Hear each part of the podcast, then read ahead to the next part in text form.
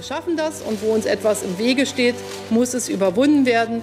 Wait till you see the end result of what happens to Germany. No longer a fan. Sie wollen die linke Regierung in Griechenland beseitigen. People are dying. This is serious. Maybe things have to get far worse before they get better. Herzlich willkommen zu einer neuen Folge von Teller und Rand, dem linken Podcast über internationale Politik. Wie immer mit Andreas aus Berlin und mit mir, äh, Rob. Hallo Andreas. Hallo Rob, schön dich zu hören. Ja, ein aufregender Monat lag hinter uns und wir dürfen ihn jetzt ein bisschen besprechen. Viele Dinge sind passiert, leider viele schlechte Dinge. Man muss sagen, die Welt entwickelt sich gerade nicht unbedingt zu seinem Besten. Das ist richtig. Das ist natürlich nicht so, nicht so positiv, das stimmt. Ähm, dennoch werden wir euch natürlich am Ende wieder eine gute Nachricht präsentieren. Das ist ja bei uns Tradition, um die Stimmung dann am Ende ein bisschen zu heben. Aber zuerst müssen wir die dreckige Wäsche waschen, würde ich sagen. Und äh, dann sollten wir damit anfangen. Genau, und vielleicht, vielleicht fangen wir einfach mal damit an. Es gab hier jetzt einen Gipfelmarathon mit dem G7 in Elmau und dem NATO-Gipfel.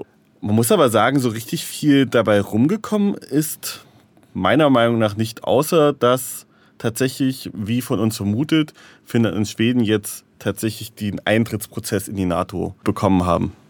Was natürlich nicht heißt, dass es eine sichere Sache ist. Sie werden jetzt eingeladen, einen Antrag zu stellen. Der muss aber dann natürlich noch ratifiziert werden von allen Landesparlamenten der Mitgliedstaaten. Und ich sage, normalerweise ist die Erfahrung, dass es eher so zwei Jahre dauert. Das wird natürlich jetzt beschleunigt. Die Frage ist aber, ob Erdogan nicht vielleicht doch noch ein Ass im Ärmel hat und quasi seine Leute im Parlament dazu bringt, das irgendwie vielleicht noch zu vertagen oder abzusagen oder wie auch immer. Ähm, da muss man natürlich ein bisschen aufpassen, dass diese Einigkeit, die jetzt demonstriert wurde, vielleicht dann doch ganz schnell bröckeln kann. Ja, und natürlich ist auch schon viel in der Presse darüber gesprochen worden, was denn Erdogan eigentlich dafür bekommen hat, und man ist sich irgendwie nicht so richtig einig. Also, um die Presse mal zusammenzufassen, es gibt Leute, die sagen, Erdogan hat quasi alles bekommen, was er haben wollte und noch mehr.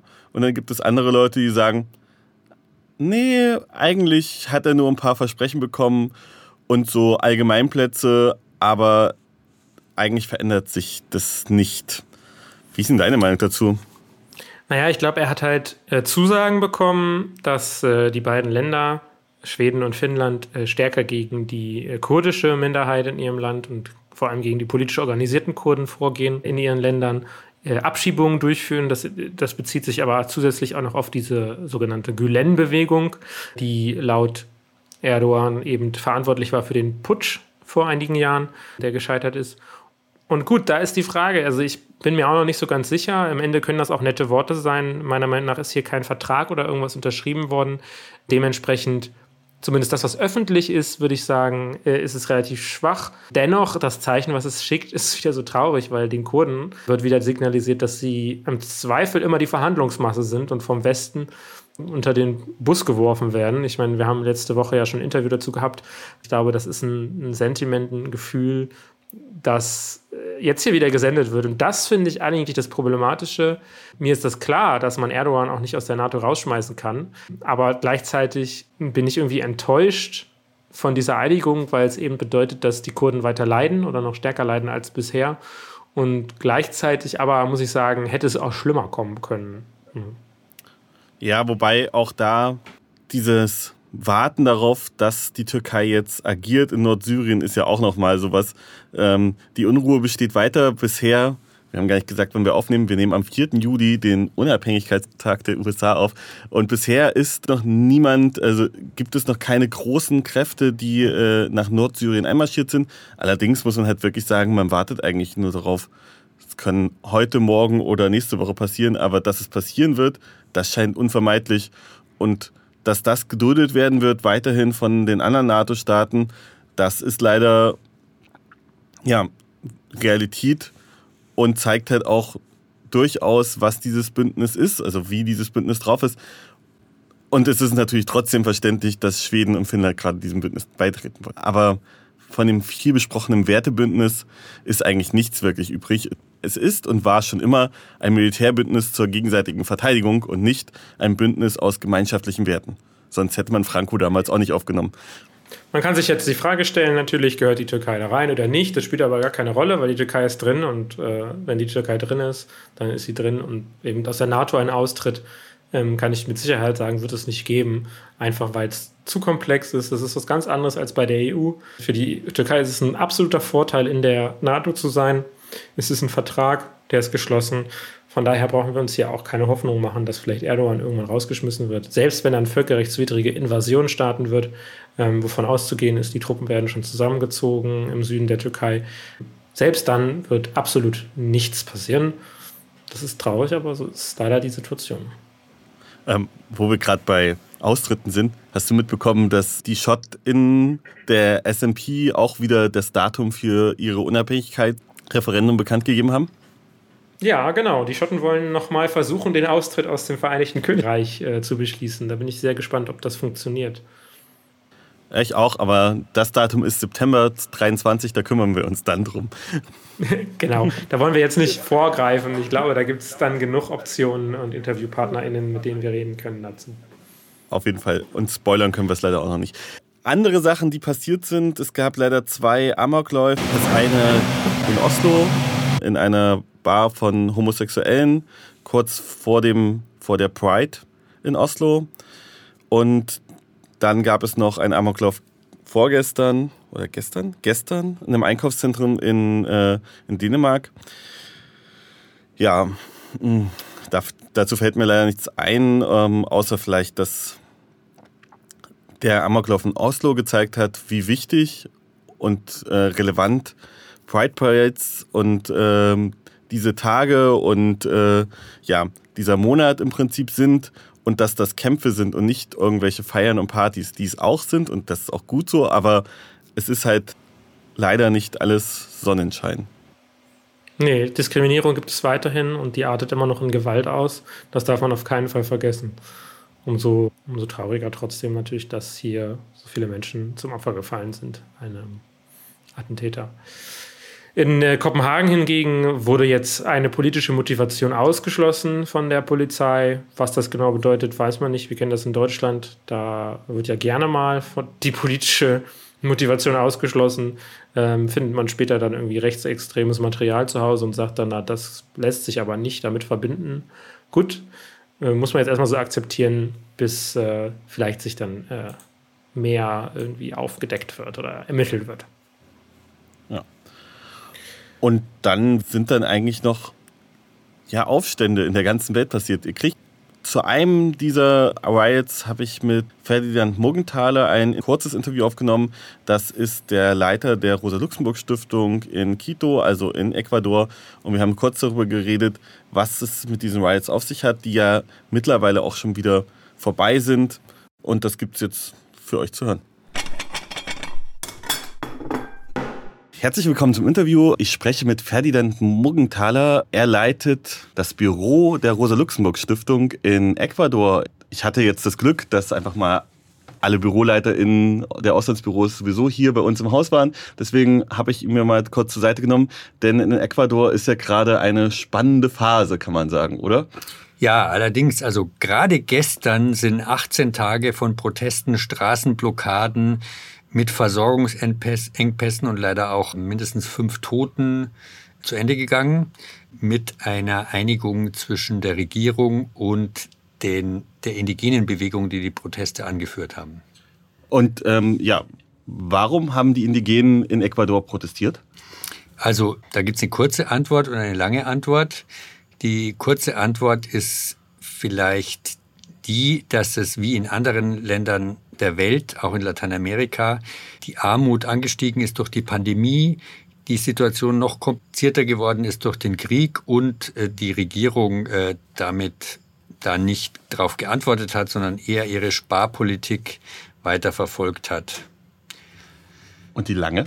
Und die lange Antwort ist, dass es schon längere strukturelle Probleme natürlich in, in Ecuador gibt.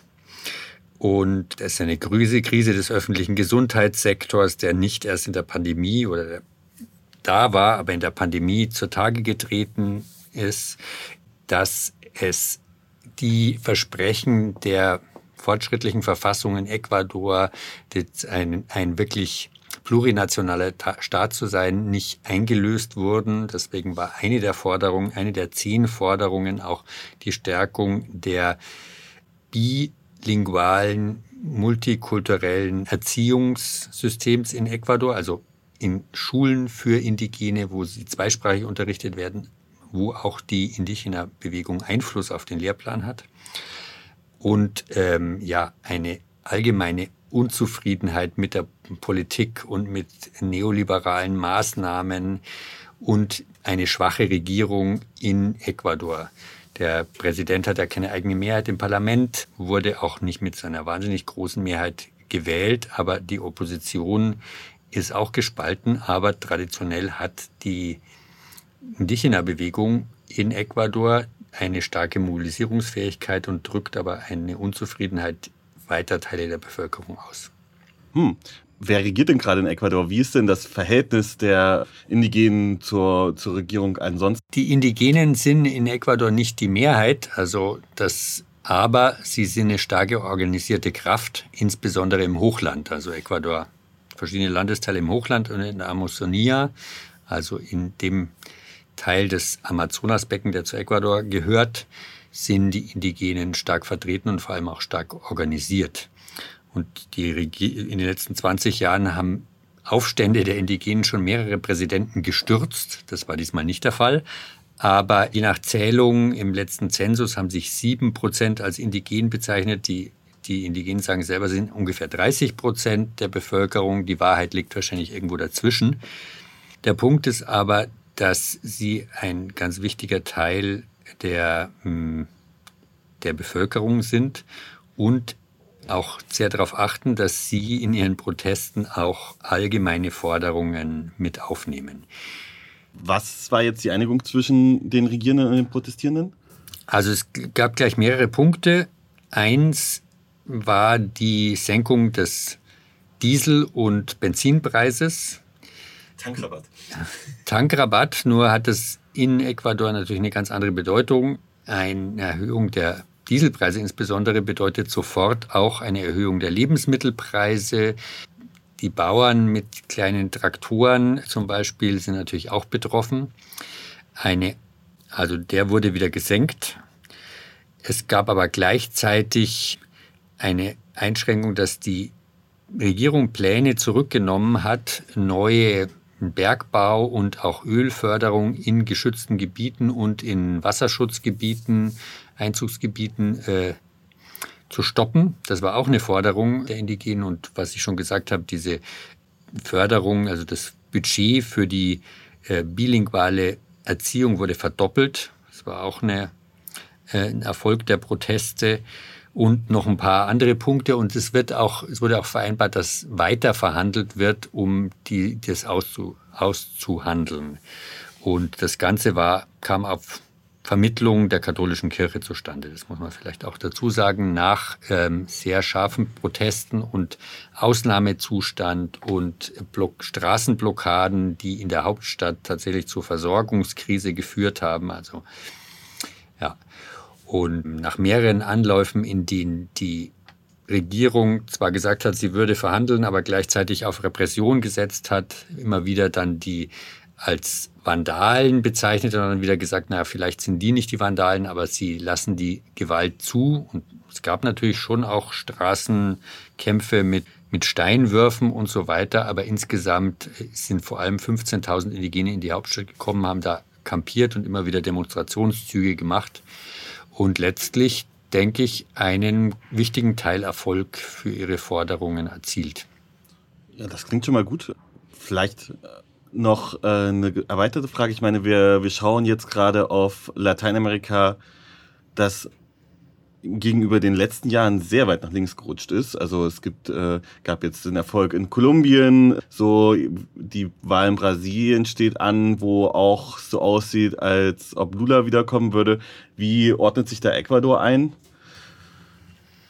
Also Ecuador äh, hat ja nach wie vor äh, eine rechte Regierung, wobei sie eine schwache Regierung ist und unter diesen Umständen vielleicht ein gegenüber dieser rechten Regierung sogar mehr durchgesetzt werden konnte als bei früheren indigenen Protesten, als der äh, Präsident Correa dran war, der ja einen progressiven Kurs gefahren hat und von hohen Ölpreisen profitiert hat, aber nicht gut äh, stand mit, mit der indigenen Bewegung. Also Ecuador äh, reiht sich da nicht wirklich ein, was die Wahlerfolge angeht, aber es reiht sich ein in die sozialen Proteste, die es überall in Lateinamerika gegeben hat und gibt und die zum Beispiel in Peru gegen einen formell äh, linken Präsident gab es auch Proteste, die mit der Unfähigkeit der Regierungen zusammenhängt, mit dem allgemeinen Wut über Korruption und unfähige Politiker, aber auch jetzt verschärft wird durch die Auswirkungen des Krieges, des russischen Überfalls auf die Ukraine, zum Beispiel steigende Preise von Speiseöl, was man hier auch kennt, oder Dünger, was auch äh, wichtig ist. Und natürlich Länder mit so einer mit einer starken Armut und vor allem einer starken Ungleichheit in diesen Ländern die Armen viel härter trifft, als das hier der Fall ist. Ja, das kann ich mir gut vorstellen. Dann, Ferdinand, ich danke dir und äh, wir hören uns hoffentlich mal demnächst auch mal wieder. Und Vielen Dank. Ja, tschüss. Bleibt spannend. Ja, das war doch super interessant. Immer wieder spannend, auch mal aus Ländern zu hören, aus denen man sonst nicht so viel hört. Ähm, und auch wichtig eben, dass diese Kämpfe ähm, auch stattfinden. Jeden Fall. Und ich meine, da gibt es ja weitere Kämpfe. Da wären wir in Usbekistan. Auch dort gab es jetzt ja, gewaltvolle Aufstände, die leider auch von Polizeibehörden niedergeschlagen wurden. Ja, das Land gilt als eines der restriktivsten Länder in Zentralasien, also der äh, ehemaligen Sowjetrepubliken. Mittlerweile ist der ehemalige Präsident, der seit der Auflösung der Sowjetunion dort regiert hat, hat 2016 die Macht an seinen Stellvertreter bzw. Ministerpräsidenten übergeben. Der Präsident gilt, wie gesagt, äh, als sehr restriktiv. Die Opposition wird unterdrückt. Und es ist dann so, dass dort eine neue Verfassung äh, geschrieben werden soll. Richtig, Andreas? Ja, genau. Und in dieser Verfassung wurde von einer Region eine Autonomie, eine größere Autonomie, und die steht in der Verfassung nicht mehr drin. Und daraufhin gab es Massenproteste dort vor Ort und diese wurden niedergeschlagen. Ja, soweit ich das gehört habe, sind äh, mindestens 18 Menschen dabei gestorben und über 200 Menschen äh, verletzt worden. Ja, man muss halt wirklich sagen, also ich habe so ein bisschen Social Media Bilder dazu gesehen. Eine Straße, äh, die blutrot aussieht, das ist wirklich grausam. Und muss halt auch einfach mal sagen, das tatsächlich gar keine News. Also wenn das nicht zufällig durch meinen Social Media Kanal geschwebt wäre, hätte man davon nichts mitbekommen und ich kann wirklich nicht sagen, dass ich wenig Nachrichten konsumiere. Ja, man muss sagen, das sind auch wieder immer Nachrichten. Das ist ja ein Ding, was wir immer wieder erleben, wo man wirklich tief reingehen muss. Ähm, als ich in meiner Zeit bei einer Nachrichtenagentur gearbeitet war, das auch so. Wenn du solche News wirklich auf die deutsche Ebene heben willst, dann bist du angewiesen auf andere Nachrichtenagenturen wie Reuters viel maximal noch die AFP vielleicht. Das sind dann so äh, äh, Nachrichtenquellen, auf die du dich äh, basieren kannst. Das kannst du als Nachrichtenagentur-Mitarbeiter allerdings nicht, darfst dich nicht auf Reuters oder AFP basieren, weil bist ja bei, bei der Konkurrenz. Von daher ist es schwer. Die DPA zum Beispiel wird halt eben Reuters zitieren oder die AFP nicht zitieren, sondern muss halt selber recherchieren und das tut sie halt in der Regel nicht, weil sie nicht so ein gutes Netz hat. Das heißt, diese Nachrichten landen oft in den deutschen Medien nicht, sondern dann eher bei der BBC zum Beispiel, die ein sehr gutes äh, Netz haben und eben diese ganzen Nachrichtenmeldungen aus den Ländern wirklich auch bringen als äh, Online-News oder auch in ihren äh, Nachrichtensendungen. Und das ist was, was in Deutschland wirklich fehlt. Also eine, die DPA hat da wirklich auch noch den Bedarf, weiter auszubreiten, glaube ich. Denn äh, die DPA ist die Quelle für alle deutschen Medien, wenn man mal ganz ehrlich ist.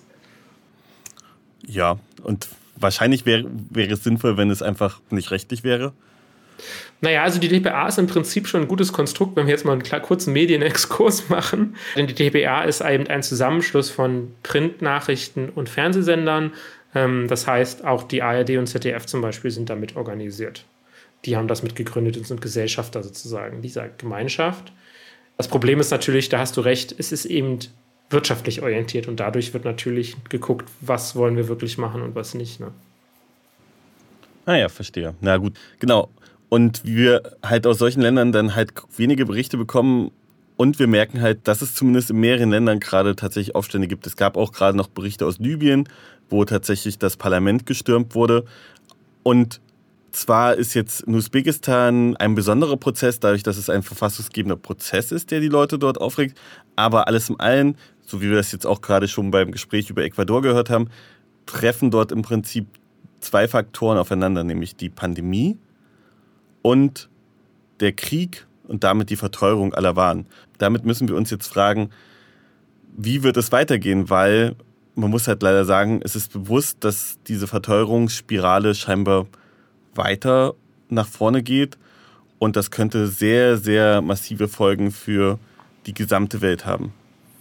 Ja, ich, ich habe auch diese Angst, dass wir immer weiter äh, die Stabilität in vielen Ländern eben auch gefährdet ist, weil am Ende gehen die Menschen vor allem auf die Straße, wenn eben die Lebensmittelpreise, wenn, die, wenn das Benzin teurer wird, also das, was sie zum Leben brauchen. In vielen Ländern, gerade was das Benzin angeht, ist das eben überlebenswichtig. Und da denke ich, äh, steht uns noch einiges bevor, weil es sieht ja zwar so aus, in Deutschland ist ja jetzt die Inflation nicht mehr so stark angestiegen oder die Preise nicht mehr so stark angestiegen wie den Monat vorher, aber Preise steigen ja trotzdem. Und wir in Deutschland können das eben auch irgendwie noch verkraften. Aber in anderen Ländern, die nicht die Möglichkeit haben, den Menschen Entlastungspakete zu, zu schnüren, äh, bei denen wird es echt brenzlig. Ich meine, ich erinnere, wir haben auch über den Libanon schon oft genug gesprochen, wo sich mittlerweile selbst die äh, Mittelschicht Brot nicht mehr leisten kann. Das sind natürlich katastrophale Umstände, gar nicht zu schweigen von der Lebensmittelsituation wegen der äh, Getreideversorgung aus der Ukraine und aus Russland, die eben momentan blockiert ist. Ja, und dabei muss man halt auch sagen, also ich meine, natürlich können wir auch hoffen, dass vielleicht daraus etwas Positives erwächst. Ich meine, soziale Unruhen können durchaus auch zu sozialem Fortschritt führen und soziale Bewegungen können halt auch bestimmte Sachen dadurch erreichen. Aber grundsätzlich sind sie erstmal Faktoren, die die gesamte Welt in Gefahr begeben. Und diese beiden Faktoren, die wir jetzt haben, werden sich halt leider auch noch dank des, der Klimakatastrophe verstärken. Und das ist etwas, was, also, was mich wirklich auch beunruhigt. Ja, man muss auch sagen, ich meine, Aufstand wegen hohen Lebensmittelpreisen ist eben keine zivilgesellschaftlich unterfütterte ähm, soziale Bewegung, die irgendwie gezielt ein System verändern will, wie es in anderen Ländern. Das kann, kann das werden. In Chile haben wir das gesehen. Die Leute haben sich über die Preise aufgeregt und daraus ist eben eine Be äh, soziale Bewegung geworden, die am Ende auch diesen verfassungsgebenden Prozess einleiten konnte, einen neuen Präsidenten gewählt hat und so weiter. Aber es gibt viele Länder, in denen das nicht unbedingt äh, die Option ist. Wir haben es in Ägypten zum Beispiel beim arabischen Frühling gesehen. Aufstände gab es, aber nicht bei allen ist eben auch ein politisches Konstrukt am Ende entstanden oder fast bei keinem, äh, was nachhaltig funktioniert hat. Und das äh, ist die große Frage, ob diese Riots sozusagen zu langfristigen Änderungen führen, vor allem wenn die Weltsituation so ist, wie sie ist und egal welche Regierung am Ende an der Macht ist, die vielleicht auch gar nicht so viel machen kann, gerade wenn es ein Land ist, was auf der Weltbühne nicht so mächtig ist. Ja, und die Frage ist ja tatsächlich, ob wir uns gerade von einer ja, bipolaren Welt in eine tripolare Welt entwickeln, aber eine multipolare Welt halt leider nicht. Das muss man halt auch einfach mal sagen. Also, das ist, es ist nun mal so, dass die USA, Russland, China und vielleicht noch die Europäische Union die Faktoren sind, die dort Einfluss nehmen und Einfluss nehmen können, aber andere Staaten, da wird das halt dann auch schon schwierig. Das wird auf jeden Fall, ja, da werden wir viele schwierige e Ereignisse, glaube ich, noch erleben. Du hast gerade andere Länder erwähnt, ein anderes mächtiges Land, was äh, auf der Weltbühne zwar nicht zu diesen Polen gehört, die du gerade aufge äh, aufgezählt hast, aber trotzdem relativ doch durchaus mächtig und groß ist, ist Brasilien. Ähm, dort steht nämlich im des Jahres, im Oktober genau, die Präsidentschaftswahl an. Momentan ist ja der ultrarechte Jair Bolsonaro Präsident in Brasilien. Der möchte nochmal antreten und momentan ist sein Gegenkandidat äh, mit den besten Chancen ein ganz altbekannter, nämlich Lula da Silva, der von der linken Arbeiterpartei. Und ich habe dafür mit Niklas Franzen gesprochen. Er ist äh, jahrelang als Journalist, der in Sao Paulo gelebt und in Brasilien hat jetzt ein Buch geschrieben, das werde ich gleich auch noch mal kurz vorstellen und hat uns ein paar Fragen dazu beantwortet, was jetzt ansteht mit der Wahl, welche, was die wichtigsten Themen sind und vor allem auch, wie Bolsonaro versucht, diese Wahl dann doch irgendwie zu gewinnen. Dann würde ich sagen, los geht's. Ja, da geht's jetzt los mit unserem Interview, wie angekündigt. Ähm, ich habe die Freude, mit Niklas Franzen reden zu können. Er ist Journalist und Brasilien-Experte.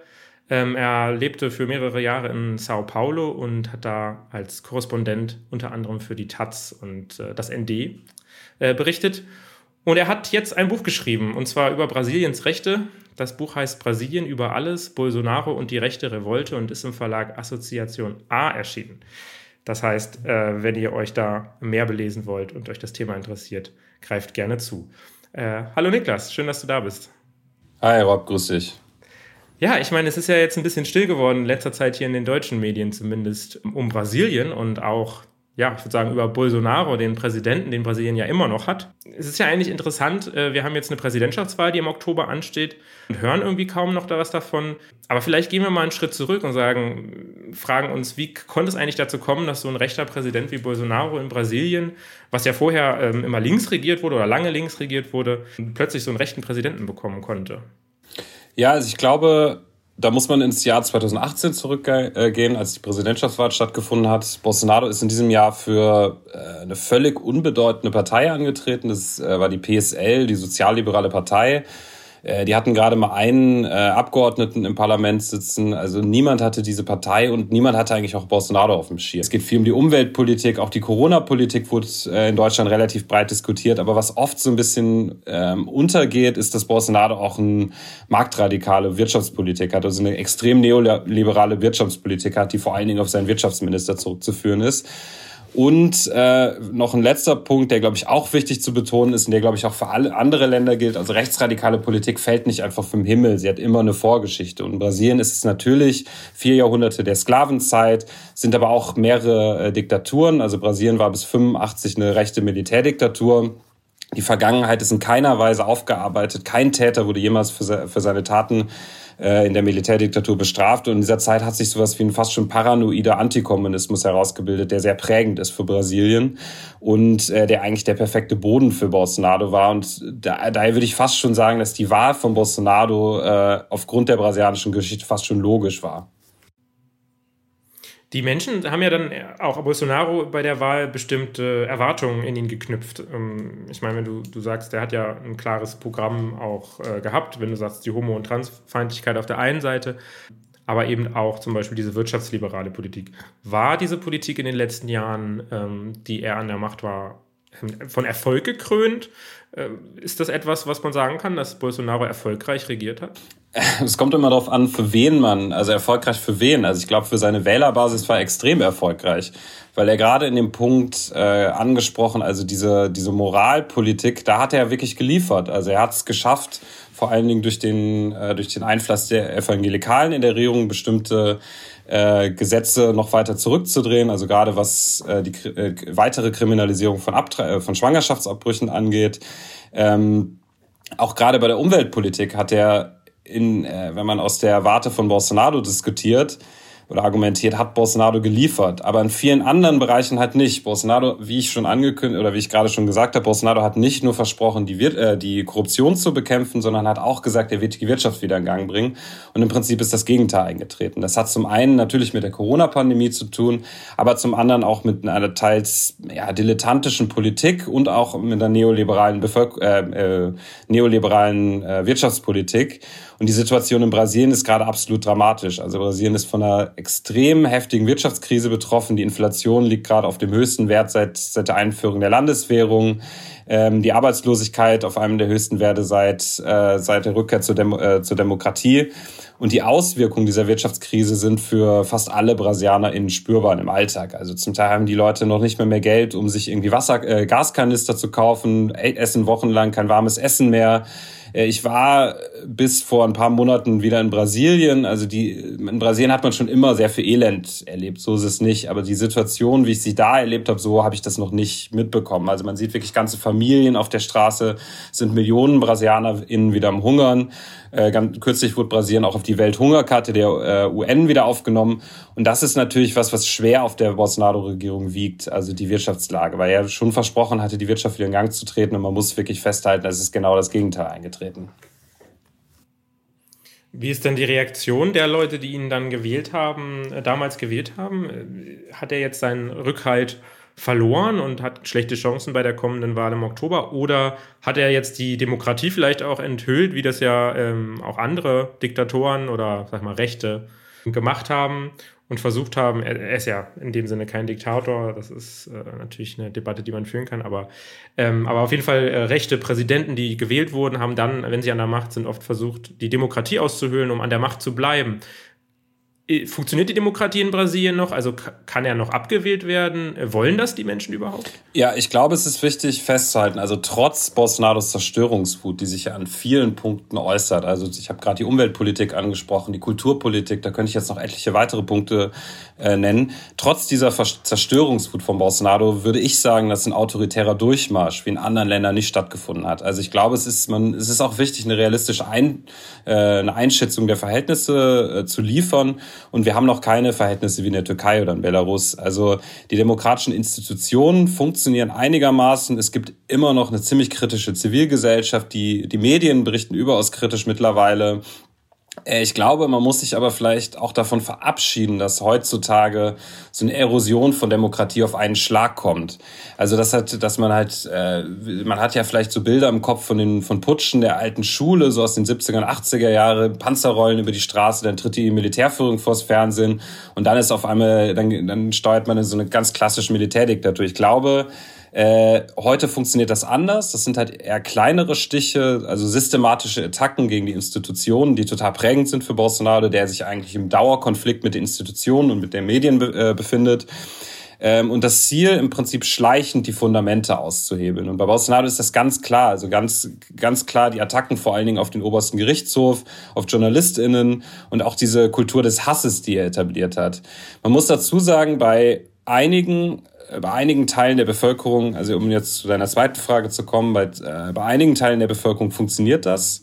Ähm, auch durch diese ganz klare Schaffung von Feindbildern, durch diesen, ja, diesen äh, fast wahnhafte Politik, die Bolsonaro betreibt, muss schon festhalten, dass Bolsonaro die, äh, den Rückhalt von einem nicht gerade kleinen Teil der Bevölkerung genießt. Also rund 25 Prozent stehen immer noch auf der Seite von Bolsonaro, trotz allem, muss man sagen. Ähm, aber gerade sieht das so aus, äh, als könnte dieser Albtraum beendet werden. Das hat meiner Meinung nach vor allen Dingen mit der wirtschaftlichen Situation zu, zu, äh, zu tun, die wirklich fast alle BrasilianerInnen betrifft. Also wenn man wirklich in Brasilien unterwegs ist, merkt man das wirklich überall, dass halt die wirtschaftliche Situation für, die, für das Gros der Bevölkerung dramatisch ist und dass sich da auch wirklich einige einflussreiche UnterstützerInnen von Bolsonaro abgewendet haben.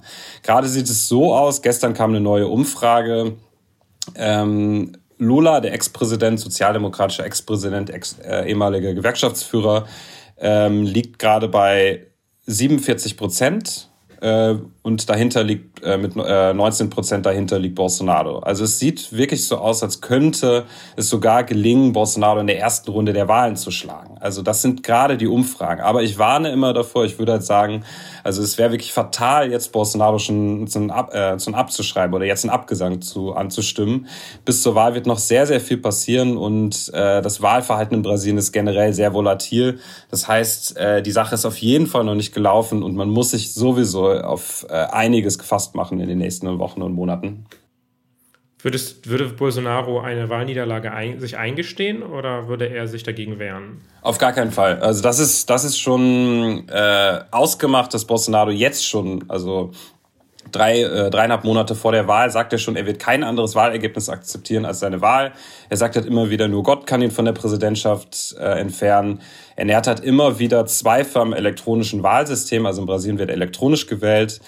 Ähm, obwohl es keinerlei Anzeichen gegeben hat in den letzten Jahren ähm, seit der Dem Redemokratisierung, dass es Wahlfälschung gegeben hat. Also es ist ganz klar, Bolsonaro ähm, versucht in irgendeiner Form vielleicht das zu, äh, das zu wiederholen, was in den USA passiert ist, in Kapit Kapitolstimmen.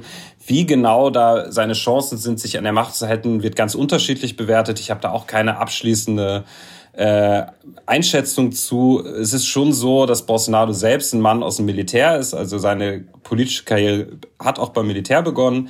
Er ist aber auch nicht unumstritten beim Militär. Also gerade in den höheren Rängen bei einigen Generälen ist er sehr umstritten. Das hat damit zu tun, dass er sich als Soldat ziemlich viele Eskapaden geleistet hat. Er hat zum Beispiel mal einen Bombenanschlag geplant, um für höheren Sollte zu demonstrieren. Und auch dieser ungehobelte, provokative Ton und diese ja, diese Inszenierung als Provokateur äh, kommt nicht besonders gut an bei den Militärs. Auf der anderen Seite muss man sagen, dass sie durch die Bolsonaro-Regierung massiv an Privilegien gewonnen haben. Also es sitzen mehr als 3000 äh, Militärangehörige in äh, in wirklichen hohen, auf hohen Posten in der Regierung. Die haben, wurden zum Beispiel von der Steuerreform ausgeschlossen, also von der, äh, ja, von der Steuerreform und von noch äh, ganz vielen anderen Punkten. Das heißt, sie haben weitreichende Bos äh, äh, Privilegien durch die Bolsonaro-Regierung genossen und ob sie bereit sind, diese Privilegien aufzugeben, äh, sei jetzt mal so dahingestellt. Eine weitere Gefahr ist, dass halt auch äh, die Polizei in Brasilien militarisiert ist und dass die Polizeikräfte noch mal weiter rechts stehen. Das heißt, sollte es sowas wie einen Versuch eines autoritären Bruchs geben, würde ich eher sogar äh, das bei den Polizeikräften sehen. Aber das ist jetzt so ein bisschen in die Glaskugel gucken. Um, äh, ich, äh, ich würde mich da jetzt auch zurück äh, halten und ich würde da jetzt auch nicht den Teufel an die Wand. Nein, ich würde sagen, dass eigentlich die Institutionen stark genug sind. Aber es ist so gut wie ausgeschlossen, dass, äh, dass Bolsonaro die Wahlergebnisse einfach akzeptieren wird. Du hast eben schon einmal den großen Konkurrenten von äh, Bolsonaro äh, genannt, nämlich äh, den ehemaligen, ja, ehemaligen Präsidenten äh, Lula, ähm, der ja schon bei der Wahl, ähm, wo Bolsonaro gewonnen hat, nicht antreten durfte, wegen eines ja, sehr umstrittenes äh, ähm, Verurteilung, glaube ich, war das. Ähm, die wurde ja jetzt zurückgenommen und deswegen darf er jetzt antreten. Ähm, es hat Bolsonaro damals auch gewonnen, weil Lula nicht angetreten ist? Das ist auf jeden Fall die Interpretation, die ähm, von der Sozialdemokratischen Arbeiterpartei immer in den Raum gestellt wird. Ich halte das auch nicht für unwahrscheinlich. Also man muss äh, das vielleicht noch mal ein bisschen besser erklären. Also Lula wurde verurteilt von einem, äh, vor allen Dingen von einem äh, Richter, der war da, äh, Sergio Moro heißt der. Das, ich schilder auch äh, die Begegnung mit dem Herrn Moro in meinem Buch. Ich habe den hier in Berlin vor ein paar Monaten getroffen. Äh, dieser damalige Richter er hat alles daran gesetzt, äh, Lula Ding festzumachen. Er hat es dann auch geschafft. Also Lula wurde in zweiter Instanz verurteilt, konnte deshalb nicht an der Wahl teilnehmen. Äh, Herr Modo hat immer wieder gesagt, dass er kein politisches Projekt verfolge, hat immer wieder gesagt, dass er unparteilich sei, dass er Richter sei, dass er keine politischen Ambitionen hat. Bolsonaro wurde gewählt. Also man muss noch dazu sagen, Lula hat in allen Umfragen wieder geführt. Auch bei dieser Wahl wurde halt äh, ähm, konnte dann nicht antreten. Dann äh, kam äh, quasi der große Durchmarsch von äh, Bolsonaro. Herr Moro, also der damalige Richter, hat immer gesagt, er verfolgt kein politisches Projekt, er hat keinerlei politische Ambitionen. Bolsonaro war drei Tage im Amt und wurde, dann wurde Herr Moro zum Justizminister von Bolsonaro äh, ernannt. Und im Nachhinein gab es auch äh, journalistische Recherchen vom äh, brasilianischen Ab Ableger von The Intercept, äh, geführt damals von Glenn Greenwald, den ja auch einige kennen, die bewiesen haben, äh, dass es ein äh, großer Komplott gewesen ist mit dem Ziel, Lula von der Wahl auszuschließen. Das heißt, es äh, schwirrt im Raum schon rum, dass es eine politisch motivierte Aktion war. Absolut, absolut. Hm.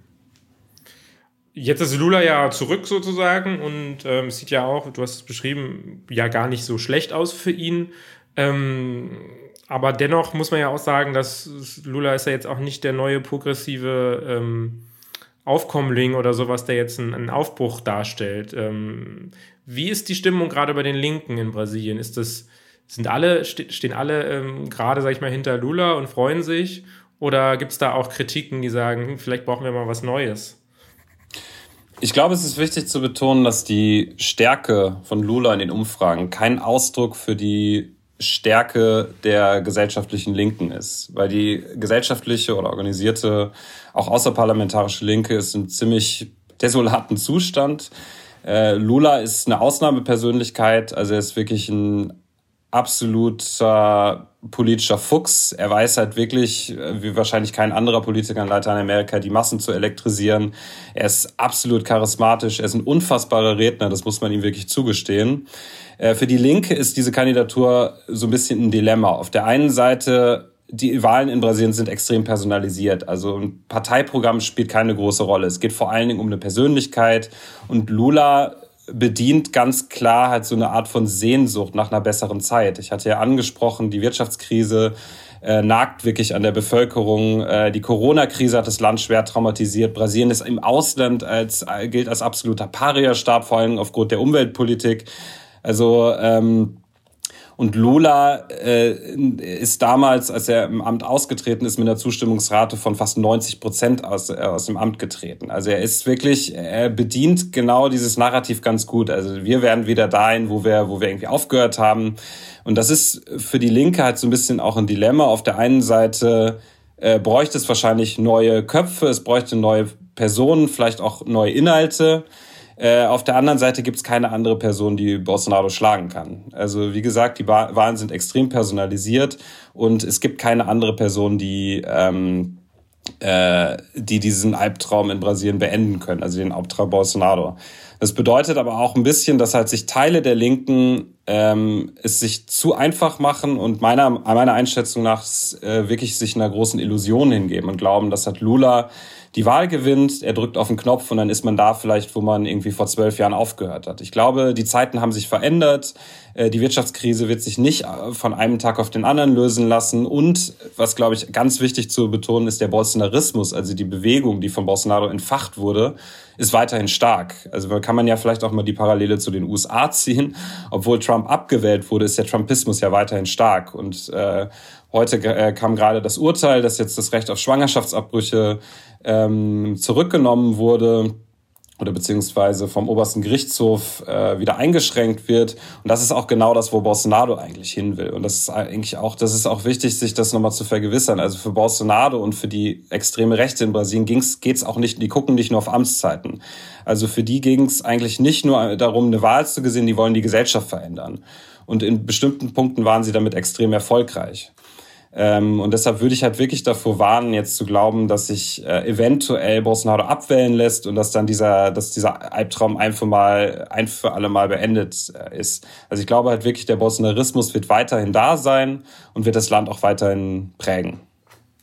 Ist Lula dann so ein bisschen äh, für den kurzen Moment, kurzfristig natürlich der Albtraum für Bolsonaro und seine, seine Leute, aber langfristig ist es, ist es dann nicht vielleicht sogar positiv für die Rechte in Brasilien weil eben ähm, eine Weiterentwicklung der von linker Politik verhindert wird, dadurch, dass eben hier eine Person hingestellt wird, die ja auch durchaus, äh, ich sag mal so, so im Bereich Korruption und so weiter Kritik ähm, sich anhören muss, muss man so zu formulieren. Ähm, also kann das auch ein, ein, Vorteil sein jetzt für die Rechte, dass Lula wieder äh, wiederkommt sozusagen oder wiederkommen könnte? Absolut. Lula ist eine, eine Hassfigur bei, bei bestimmten Teilen der Bevölkerung. Also es, äh, es ist also sowohl Lula als auch Bolsonaro, da sind sie sich in dem Punkt sehr ähnlich, äh, schlägt sehr, sehr viel Ablehnung äh, von Teilen der Bevölkerung entgegen. Obwohl es diese Umfrage hoch gibt, äh, ist für viele Brasilianer in äh, Lula auch absolut unwählbar.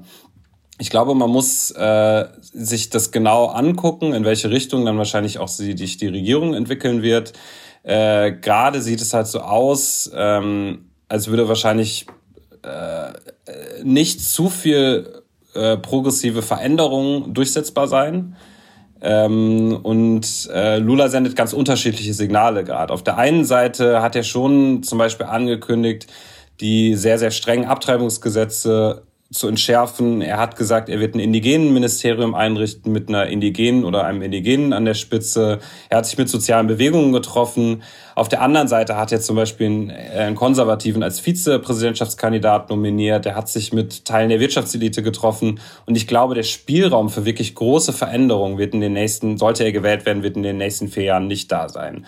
Und äh, das ist halt das große Dilemma natürlich insgesamt von linker Politik. Ähm, ich glaube, wenn Lula zu viel versucht, äh, könnte er auch wieder scheitern. Und äh, ich halte es auch nicht für ausgeschlossen, dass äh, er sucht gerade die Nähe auch zu eher so der bürgerlichen Rechten, der konservativen Elite, sage ich mal. Das sind aber auch genau die Kräfte, die ihm, äh, die seine Partei damals äh, vor vor ja sechs Jahre sind es jetzt mittlerweile ja auch abgesägt haben. Und ich würde auch nicht ausschließen, dass das nochmal passieren könnte. Ja, dann äh, ist natürlich interessant, wie sich das weiterentwickelt. Vielleicht können wir äh, in Zukunft nochmal sprechen und ähm, ein Update bekommen, wie es denn ausgegangen ist und äh, was sich da entwickelt hat. Ähm, ja, vielen Dank, dass du mit uns gesprochen hast und äh, mach's gut. Ja, sehr gerne. Vielen Dank auch. Ja, das war spannend. Dankeschön. Es hat auch noch mal ein paar Hintergründe aufgeklärt für mich. Und das war sehr gut. Und Niklas tut gerade mit seinem Buch auf jeden Fall auch durch die Lande. Also, wenn ihr die Möglichkeit habt, würde ich euch empfehlen, das auf jeden Fall mal mitzunehmen. Das ist ja auch eine spannende Geschichte, die äh, Geschichte hinter den Rechten in Brasilien. Definitiv. Und äh, auch etwas, was sicherlich, äh, auch wenn Bolsonaro verlieren sollte, dennoch ein wichtiges Thema bleiben wird. Das denke ich auch. Und ja, man muss halt sagen, äh, irgendwie hat Lateinamerika gerade das Jahr der Wahl. Das ist natürlich auch unsere gute Nachricht. Es gab eine andere Wahl, ebenfalls in Lateinamerika, die jetzt schon durch ist. Und zwar etwas, hätte ich, glaube ich, in meinen Lebtagen nicht gerechnet. Die Präsidentschaftswahl in Kolumbien wurde gewonnen von einem Linken. Hatte ich auch nicht mit gerechnet. Ich habe gedacht beim Zusammenzählen, dass dann doch der eher rechtere Kandidat oder was auch immer dann doch gewinnt. Aber es war nicht so. Nee, das war nicht so. Und man muss halt sagen, Gustavo Petro ist jetzt tatsächlich zwar noch nicht, also Präsident-elect. Und damit machen wir eine neue Ära eigentlich in Kolumbien auf. Ich meine, das ist ein Ex-Guerilla-Kämpfer, der, der jetzt über einen demokratischen Prozess dort die Regierung stellt. Das ist faszinierend, vor allem wenn man an die letzten Jahre denkt und an diesen ganzen Prozess denkt, den wir in den letzten Jahren verfolgen konnten. Äh, und das, ich meine, das Land hat auch viele Herausforderungen vor sich. Ich glaube, wir hatten ja vor äh, einigen Folgen ein Interview, was auch sehr interessant war und eben diese Probleme auch noch beleuchtet hat. Von daher ähm, ist es sehr interessant zu sehen, wie der neue Präsident diese Probleme anfassen wird oder angehen wird. Ja, und er hatte wohl, glaube ich, auch noch keine richtige Mehrheit im Parlament leider. Also muss er dort leider auch äh, wahrscheinlich einige Kompromisse eingehen. Aber es ist auf jeden Fall spannend und äh, wir können ihm eigentlich nur Glück wünschen und das tun wir auch seiner Vizepräsidentin Marquez. Das ist die erste schwarze Frau, die in dieses Amt gekommen ist und äh, hauptsächlich können wir, glaube ich, froh sein, dass der ähm, ja, rechte Gegenkandidat Hernandez nicht gewonnen hat. Auf jeden Fall. Das ist ja auf jeden Fall schon mal das Beste daran. Und deswegen, ich glaube, wir werden das auf jeden Fall beobachten, aber das ist unsere gute Nachricht. Und man muss sagen, wir sehen gerade auf jeden Fall einen Linksrutsch in Lateinamerika und da ist es dann auch spannend, ob das in Brasilien auch so kommt. Richtig, genau. Ich habe übrigens versucht, mit Niklas auch ein bisschen darüber zu sprechen, ob es sich, ähm, ob solche, ob das gemeinsame Prozesse sind in Lateinamerika. Da hat er gesagt, nein, man kann die Länder leider nicht immer ganz so vergleichen. Dennoch ist es natürlich interessant, dass es mehr Bewegung gibt, die in diese Richtung geht. Ähm, das ist auf jeden Fall eine gute Nachricht, würde ich sagen. Ja, definitiv. Und damit war es das eigentlich auch schon. Wir wünschen euch einen schönen Morgen, Abend oder Mittag. Ja, und bis zum nächsten Mal. Und am Ende sagen wir natürlich nochmal Danke an das ND. Und wenn ihr uns unterstützen wollt, dann unterstützt doch gerne das ND, denn es braucht linke Nachrichten in dieser Zeit.